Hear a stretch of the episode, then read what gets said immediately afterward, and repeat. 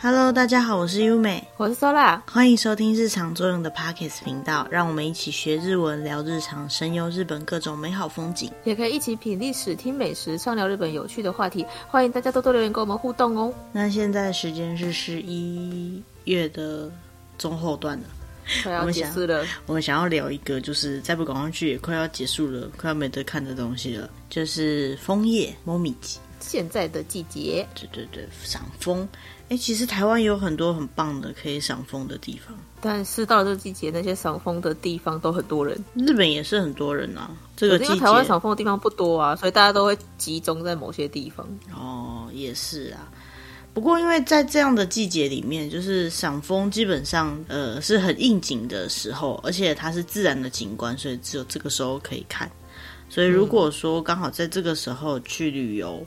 当然，不管是去日本还是去其他地方，嗯、那正好是枫叶季的时候，你就可以看到满山遍野完全不同的景致。那不过呢，我们要讲的就是这个枫叶这个部分。可是，其实在日本哈，赏枫它叫做 Momiji 狩り，嗯，这个后面的这个咖喱呢是狩猎的意思。好，那直翻就是去狩猎枫叶这样子。好，那 Momiji 呢？呃，我们都会把它翻成枫叶，但事实上大家都应该都知道，就是呃，所谓的枫叶，就是或者是日本有可能会写成红叶。好，Momiji，它呢不只是红色的那一种，也有可能是黄色的。再来就是它不只是枫叶，像台湾比较常知道那种漆树，还有日本人在赏枫的时候可能也会看的银杏之类的。其实有很多树种，它只要呃到了这个季节。树叶的颜色会变，都可以算是赏枫的一个范围，就对了。嗯嗯，其实，在日本，就是到了这个季节，大家就会去赏枫，跟台湾是一样的。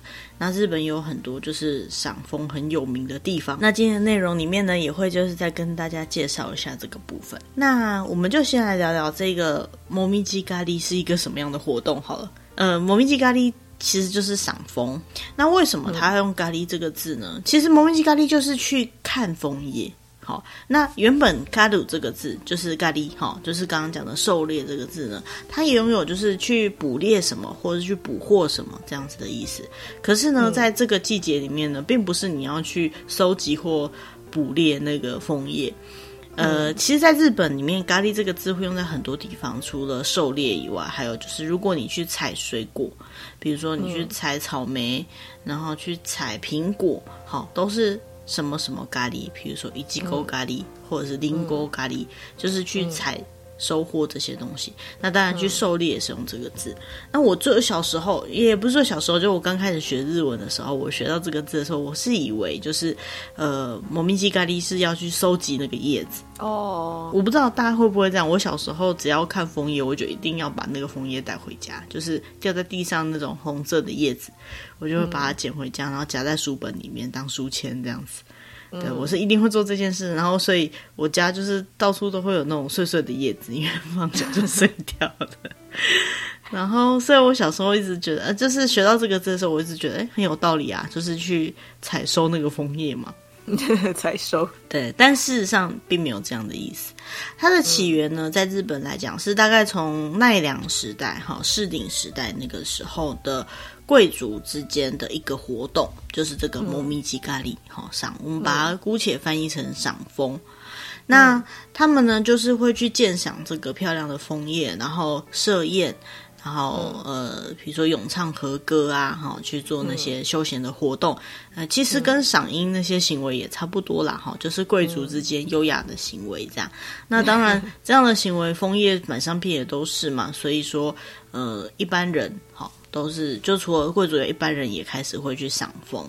那这个这样子的行为呢，一直到江户中期呢，都还很常见。那当然现在也是有，可是现在就比较不像以前那种设宴的模式这样子。嗯，好，那为什么要叫咖喱呢？其实咖喱原本它其实就是去狩猎的意思。好，嗯、那这里有一个非常有趣的地方，就是呢，据说他们以前的贵族啊，对他们以前的贵族来说呢。走路这个行为，走路不是一件很优雅的事情，走路不是太优雅的行为，嗯，他们是这么觉得。好，那所以呢，走路去看枫叶，或者是去就是去看枫叶，走去看枫叶这个行为呢不优雅。所以呢，他们都会说，他们当他要去看枫叶的时候，他们就会说，他们要去呃，摩米基欧卡利尼克，就是他们要去呃。狩猎枫叶，嗯，我是不太懂为什么用“狩猎”这个字会比走路还要优雅啦。不过，嗯，这就是它的由来，嗯，还蛮特别。贵族就是就是会想熊康熊胖就是了，对，就会有一些蛮奇怪的想法这样子。嗯，那当然就是呃，枫叶这个就是もみじ这个东西呢，在日本来讲，它绝对是秋天的代表的一个风景。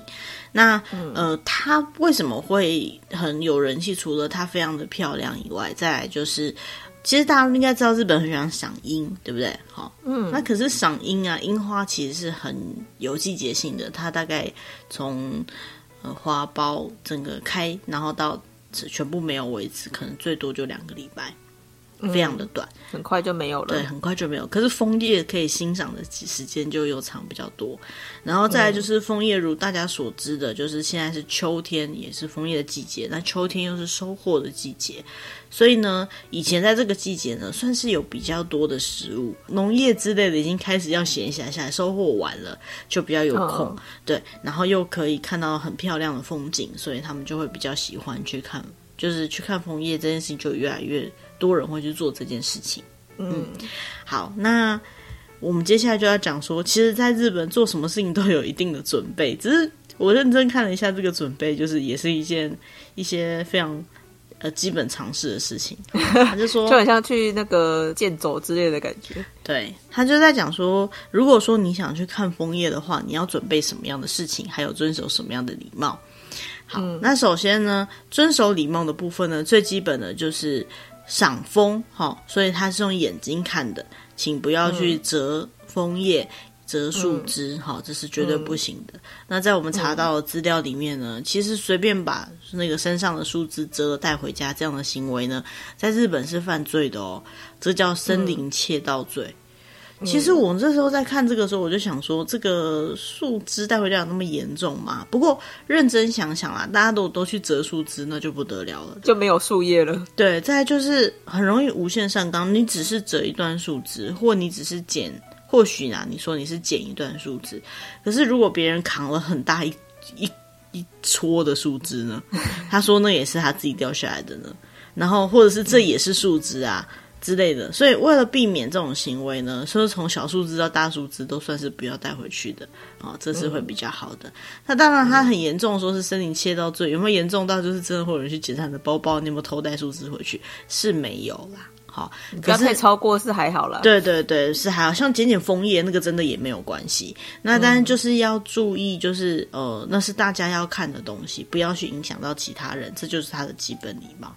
好，那在日本呢，因为很多的观光景点呢，它可能人是很多的，所以它会有一些规定，比如说要遵守固定的路径行走，要遵守固定的行进方向之类的。嗯，然后还有拍照摄影的时候，不可以去干扰到别人。那有很多地方呢，为了避免就是人群挤在那边，可能会有危险性或者是互相影响，他们会禁止摄影，或者是禁止进入。像那样子的地方呢，就务必要遵守这些规范，这个是很基本的。虽然说很基本，但是其实很多人看到禁止进入还是会进去。对，他们就想说，啊，这个写日文我也看不懂，不好意思，他禁止进入。呃，禁止看得懂了吧？对对对，而且例入禁止哈，禁止进入就是他记忆力进行嘛。立站立的立，进入的入，这很明显就是不要你进去好吗？不要告诉我你 看不懂日文哦，这是汉字，好不好？中文意思我们也是懂，站跟进去都不行，这样的意思可能好懂吧？好，再来呢。就是去赏枫的时候要带什么？我觉得这个也是见仁见智啦，哈。不过呢，基本上赏枫，枫叶要红要漂亮，通常都在比较山里面的地方。像刚刚讲到银杏，它可能在城市里面就有。不过如果你要看到漂亮的枫叶，可能包含一些景致，通常都在山里面。那所以呢，到山里面去呢，要带的东西就是很基本啦，比如说御寒的衣物啊，啊，卫生纸啊，然后。呃饮料，就是水哦，这个都一定要带。嗯、再来呢，在这个季节里面呢，气温变化比较大，所以御寒衣物以外呢，呃，可能也要记得带一些折伞啊之类的东西。嗯嗯，嗯，那为了能够能呃顺利的赏枫，你有可能要。能够顺利的抵达那个地方，所以呢，服装的部分呢，当然就是要穿着比较轻便一点，基本上就是你去践行的时候穿的衣服了，哈。对啊，哎，如果你真的觉得穿高跟鞋对你来讲比较好行动的话，也不是不行啊。可是，一般来讲，大家是不行这么做的，嘿，这样做实在是有点对一般的人来讲有点困难。如果对你来讲是可以的话，那也是可以的。那再来呢，就是。呃，因为山里面嘛，气温变化比较大，所以要穿脱比较容易的那种洋葱式穿法。那这样的建议呢，嗯、其实也不只是在赏枫啊，大概这个秋天，好、哦、到接下来要到冬天以前，都是要注意这个部分的。嗯、不过比较需要讲的是，我不知道大家有没有这个概念，就是到山里面去散步啊，或是去走那些比较不平的道路啊，建议手上不要随便拿太多东西。好，你的东西最好是用背包类的东西把它背在后面，两手让它净空会比较好。嗯，那有些人甚至如果爬山会拿一些登山手杖之类的，嗯，你拿了拐杖，然后又拿了别的东西，那这就是增加危险度而已。好，那真的很危险。所以呢，两手净空，然后带着轻松的心情去看是很重要的。嗯，那讲到赏枫，嗯，应该讲说日本人讲到赏什么呢？他们都一定要吃相对应的食物。哎，这个齁。倒也不是他们一定要啦，就是他们的固定文化。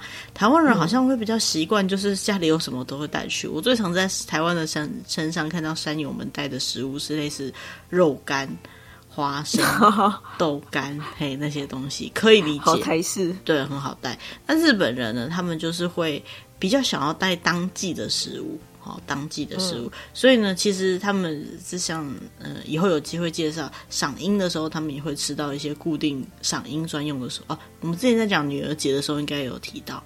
大致上有提到，对。那赏枫的时候呢，也有赏枫的食物，可是不是固定啦，是因为这些食物呢，就是秋天特有的食物。对，比如说什么呢？这个季节刚采收下来的荞麦去做的荞麦面，好，他们叫做新荞麦面，嗯、就是类似新米这样的概念。好，嗯。然后呢，还有就是呃，秋天嘛，所以栗子，好，还有他们就讲那个萨兹玛伊莫。叫做地瓜，地瓜嘿，然后水果的话呢，就是柿子啊、水梨呀、啊，哈之类都是秋天很常见的食物，也是当季的食物。那他们呢，其实本来就有那个习惯，会用落叶去烤地瓜的。可是要注意哦，落叶烤地瓜这件事情，只能在你家自己的院子里面，好不好？绝对不可以到山上去做这件事情，非常的危险，烧起来。而且你应该是会被抓去关的啦，哈，因为只是整个树枝都是生理切刀，所以只是烧个树林，可能不知道什么罪了，真的是 很危险的事情。公共危险罪。对，我因为我有听，就是我之前在日本的时候，我就有听到朋友说啊，那秋天我们去赏枫，还可以顺便烤个地瓜。然后他说有什么烤地瓜？你要怎么烤地瓜？危险发言。对，要要注意安全，好，这个是很重要。那有一件蛮有趣的东西，就是他们的那个呃赏枫的时候有一种很特别的点心，这个点心呢叫做 momiji no tempura。如果稍微会日文的朋友应该会知道，tempura 就是炸物，裹粉下去炸的东西就叫 tempura。啊 ，momiji no tempura 呢就是把 momiji 就是枫叶。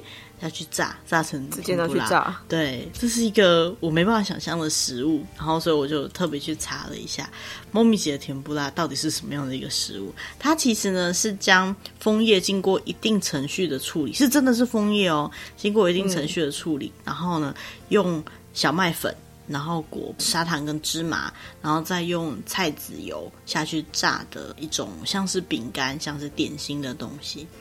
它呢，要在枫叶正红的，就是十一月中旬，也就是大概现在这个时候，到十二月初左右，然后一片一片的呢，去采摘那些枫叶。它这个枫叶呢，不是随便什么枫叶都可以，它是有一种叫做一行式还是一行式，我不知道这个这个字怎么念，一行四风还是一行四风，这样特殊的品种的树呢，采下来的叶子，然后呢，嗯、去腌制。好，它要先，嗯、呃，把它洗干净，然后用盐下去腌，把它腌到它会变色，变成很漂亮的黄色。然后，嗯，还要把就是叶子上面的脏的东西，还有叶脉那些呢，都比较硬的，对，都把它处理好，把它弄得很干净。然后，而且腌制要腌制一年，好，为了要能够保存，所以要用一年的时间，哦、对，去腌制它，腌制枫叶就对。其实跟腌制樱花那个意思意思应该差不多。然后呢，嗯、用腌腌完之后呢，要做之前呢，就一片一片的把。就是里面形状比较漂亮的叶子选出来，然后用水流或者是用泡在水里面的方式呢，去把刚刚腌制的那个盐给洗掉。然后如果没有洗掉的话，它就会炸不好看啦，所以一定要把它洗干净。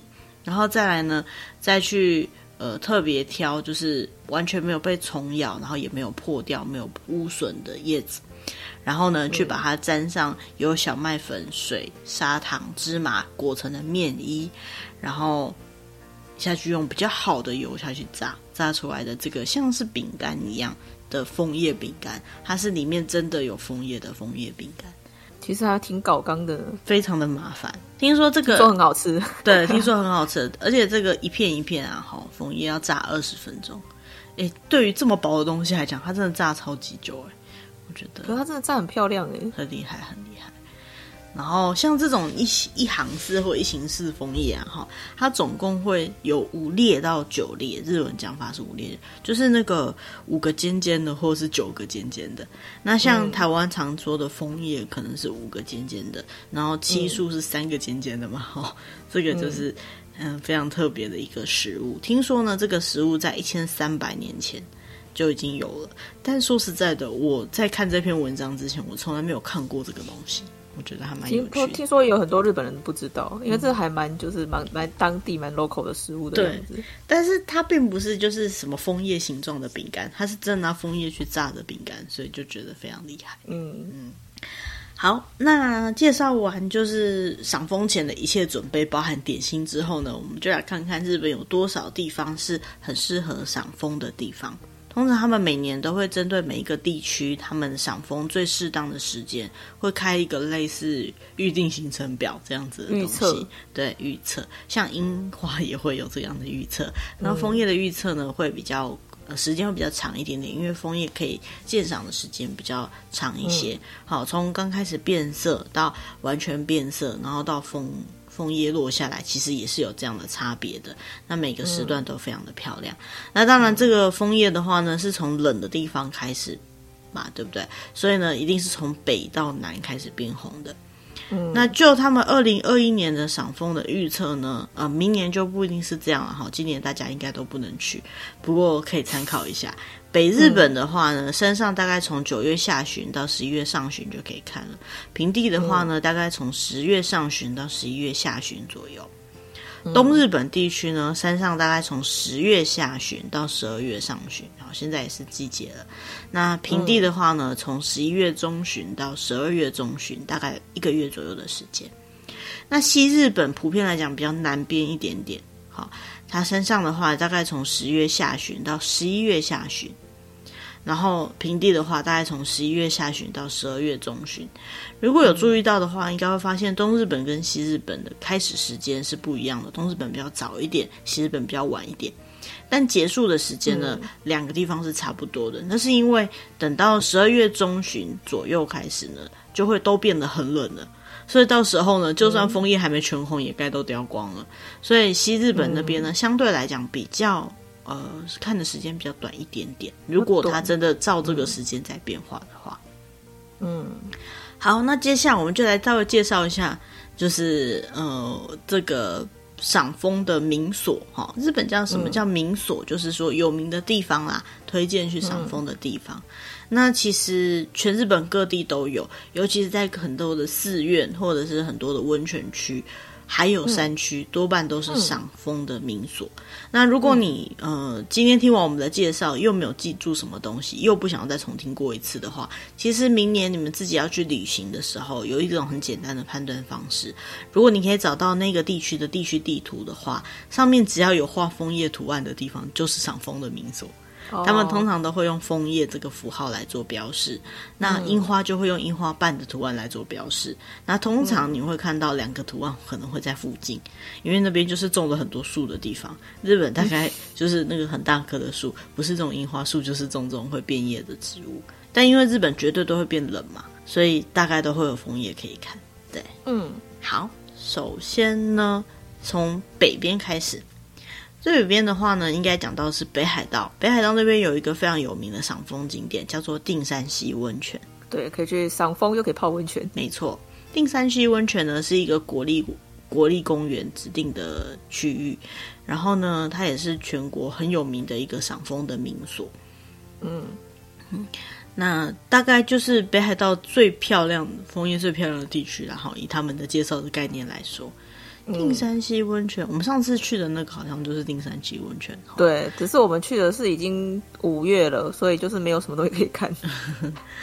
嗯，它离札幌其实没有很远，就是札幌市其实没有很远，所以如果有要去玩的人的话，嗯、可以把它跟札幌市排在一起。嗯嗯，对啊，还不错的地方，蛮近的，对，而且就是不会很远，然后又可以是完全不同的感觉，这样子。嗯，好，然后再来呢，到了新系呢，有一个叫做苗场，那边有一个缆车，因为它那里好像是一个很有名的滑雪场。嗯，它这个缆车呢，单趟就有五点五公里这么长，好，是听说是日本最长的一种缆车，大概会花二十五分钟的时间，嗯、可以让你在空中进行散步，然后呢，你 可以一边看枫叶。这个对于怕高的人应该很崩溃，不过我觉得应该是很漂亮的。好，那再来呢？再下来是呃，在福岛那边呢，有一个土汤温泉亭，那边有一个地方叫做盘梯无期 Skyline。Skyline 也是类似缆车这样子的东西啊。嗯，嗯，然后呢，它是就是山区那样的感觉。对，它是日本的道路百选之一。然后呢，也是福岛县首屈一指的赏枫名所。那当然，你也可以就是嗯、呃，在那边先。就是开车兜风之后呢，就可以到那个赏枫的地方。然后那边最大的看点就是他们有一个很有名的风景胜地，叫做无七八景，哈，这样的一个景观。嗯，好，那接下来呢，就到了关东地区。关东地区呢，其实赏枫的地方就也蛮多的，而且呢，大家多半都会去东京之类的大城市嘛，所以呢，移动也都蛮方便的。嗯那就像刚刚讲的，就是它大概在十月中旬左右就可以开始看了，一直可以看到十二月上旬。当然，呃，平地跟呃山上哈、哦、季节会有点不一样。那首先第一个要介绍的地方呢，是在东京，它的立川市那边有一个叫做国营昭和纪念公园，也就是昭和纪念公园好，那那边呢，有种非常多不一样的树种，比如说像是银杏叶，它的黄色的叶子，还有枫叶的红色的叶子，好，都是非常漂亮的。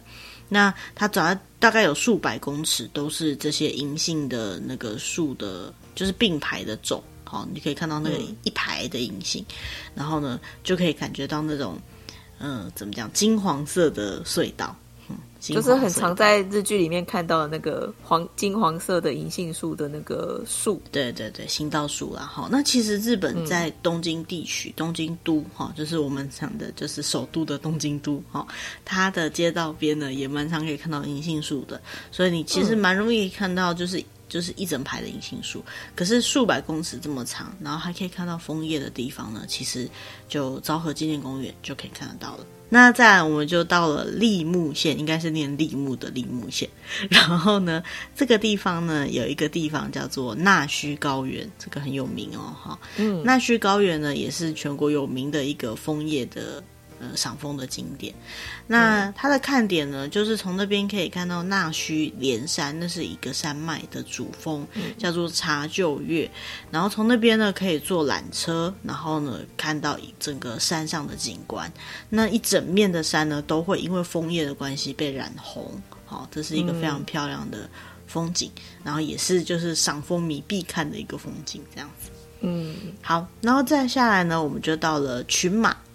群马那里有一个很有名的温泉，叫怡香保温泉。好，宜香保温泉呢是一个蛮老的一个温泉的景点。那如果大家对于就是日本的温泉街有那种呃阶梯，呃穿着那个温泉饭店的那个浴衣在路上走这样的形象的话，那我想你八成看到的就是异香堡温泉。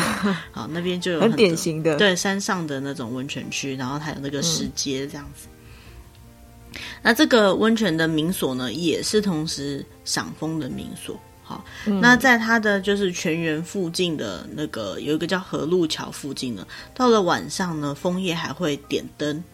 大家有没有看到晚上的枫叶点灯？哦、其实有点迷幻，也有点可怕。哦、对我来讲，因为是晚上，啊，那就是呃，他们会用不同颜色的光线从树下往上照，然后整个嗯、呃，枫叶就是红红亮亮的这样子。嗯，好，然后非常的就是奇幻的景观啦，哈，很想幻想型的那种景观。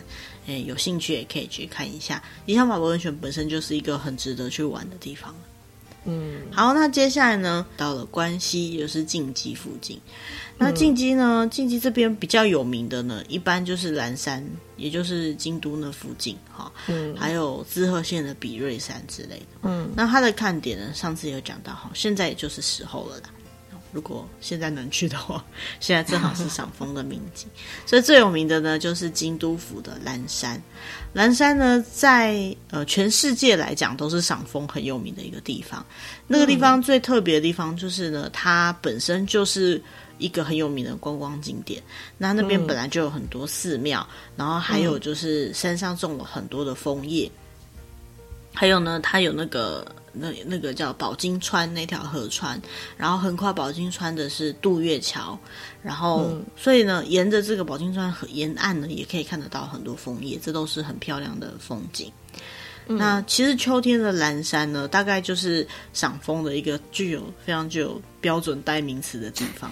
对对对，如果如果不是因为现在这样的话，每到秋天的蓝山应该都挤爆人。其实蓝山一直都是很多人的。对，但是到了秋天更多人，还有樱花的时候也很多人。嗯、对，其实很多点，像刚刚介绍很多地点，樱花跟枫叶其实同一个地方。对，虽然不是同一棵树，嗯、但是同一个地方。那除了京都以外呢，关西地区还有一个地方叫滋贺县。滋贺那边呢，嗯、有一个很有名的山叫做比瑞山。为什么很有名呢？嗯、因为它上面有一个寺叫做严立寺。比瑞山严立寺，它是一个很有名很有名的地方，很有历史意义的地方啦。哈，嗯，以后有机会再跟大家介绍。那呃，比瑞山严立寺，因为它在山上，所以呢，通常它嗯比较早可以看得到枫叶，哈，比平地还要早。嗯那严立寺的附近呢，整个山上都是红，呃，可以赏枫的场景。那也可以在那附近呢坐到缆车，然后呢可以看得到就是京都的街道，还有就是大金、琵琶湖那一带的景观，这样子。嗯嗯。那接下来呢，我们到了和歌山，嗯，和歌山比较南一点点的地方。和歌山呢，那边有一个地方叫做高野山，高野山呢也是。非常非常有名的就是赏枫的景点，它有名的地方在它有一千两百年的历史。为什么说山有一千两百年的历史呢？对，以赏枫景点来讲，它有一千两百年的历史。因为呢，这附近就是那个以前的首都嘛，哈，就是京都奈良那一带，所以据说呢，一千两百年前呢，就有很多人会去那边赏枫叶了。就是想起来就觉得蛮厉害的。好，那那边的特色呢，是它有很多颜色鲜艳的枫叶，而且呢，有一种神秘的氛围。那从它那里面有一个叫做金刚峰寺，往上有一条路很蜿蜒的路，小路蜿蜒的小路。小路。那晚上呢，就会一样，像刚刚前面讲到的，会有点灯，好，夜间的 light up，嗯。那也是一样，就是可以看到晚上的不同风貌的枫叶。嗯嗯。那离开了关西地区之后呢，再往南一点就到了九州。那九州地区呢，首先讲到的是福冈县。福冈县那里有一个叫做藤江市娱乐园。藤江市娱乐园那边呢，是一个很有名的庭园啦。好，它是国家指定名胜的一个庭园。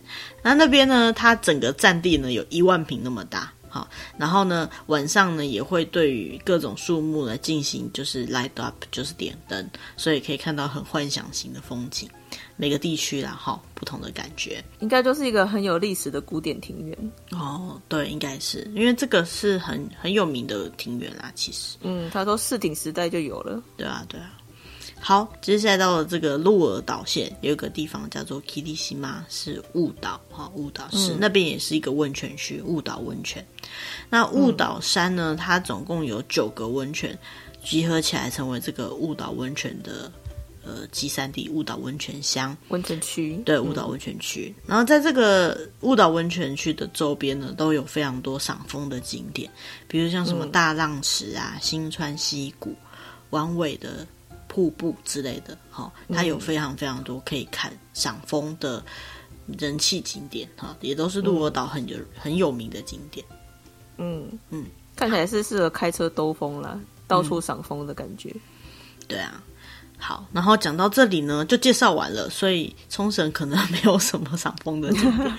好，不过呢，其实虽虽然说是没有啦，不过只要是日本人在的地方呢，多半都会种枫树。好，只是有没有到一大片那么多可以看而已。嗯、那为什么冲绳没有呢？首先，冲绳它本身是比较热的地方，到了冬天比较不会那么明显。好，然后也他们最一开始的文化呢，跟日本也有点不一样。以后有机会可以跟大家稍微讲一下日本呃冲绳这个特别的地方。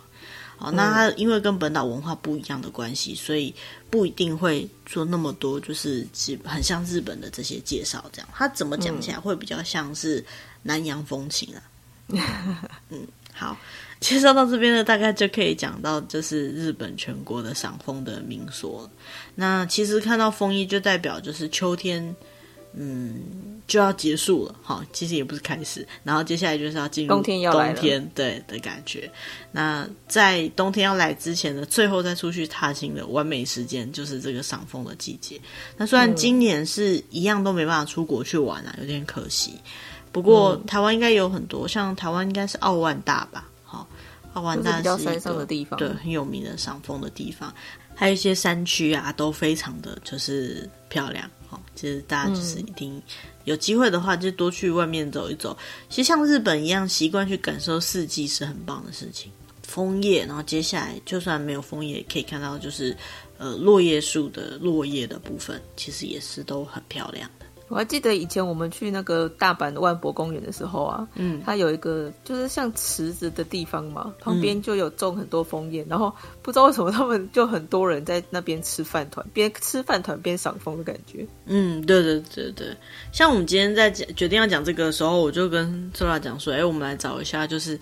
他日本就是赏枫的时候都吃些什么东西，这样，所以我才去找到那个 Momichi の天ぷら。听说这个东西很多日本人都不知道哈，就是刚刚讲那个炸枫叶，嗯，炸枫叶，对对对。然后 Sora 就马上回答我说吃饭团，我说不是啊，他们哪里都可以吃饭团，不过真的他们真的会在那些地方边赏枫边吃饭团，而且感觉他们就是专程带饭团去的。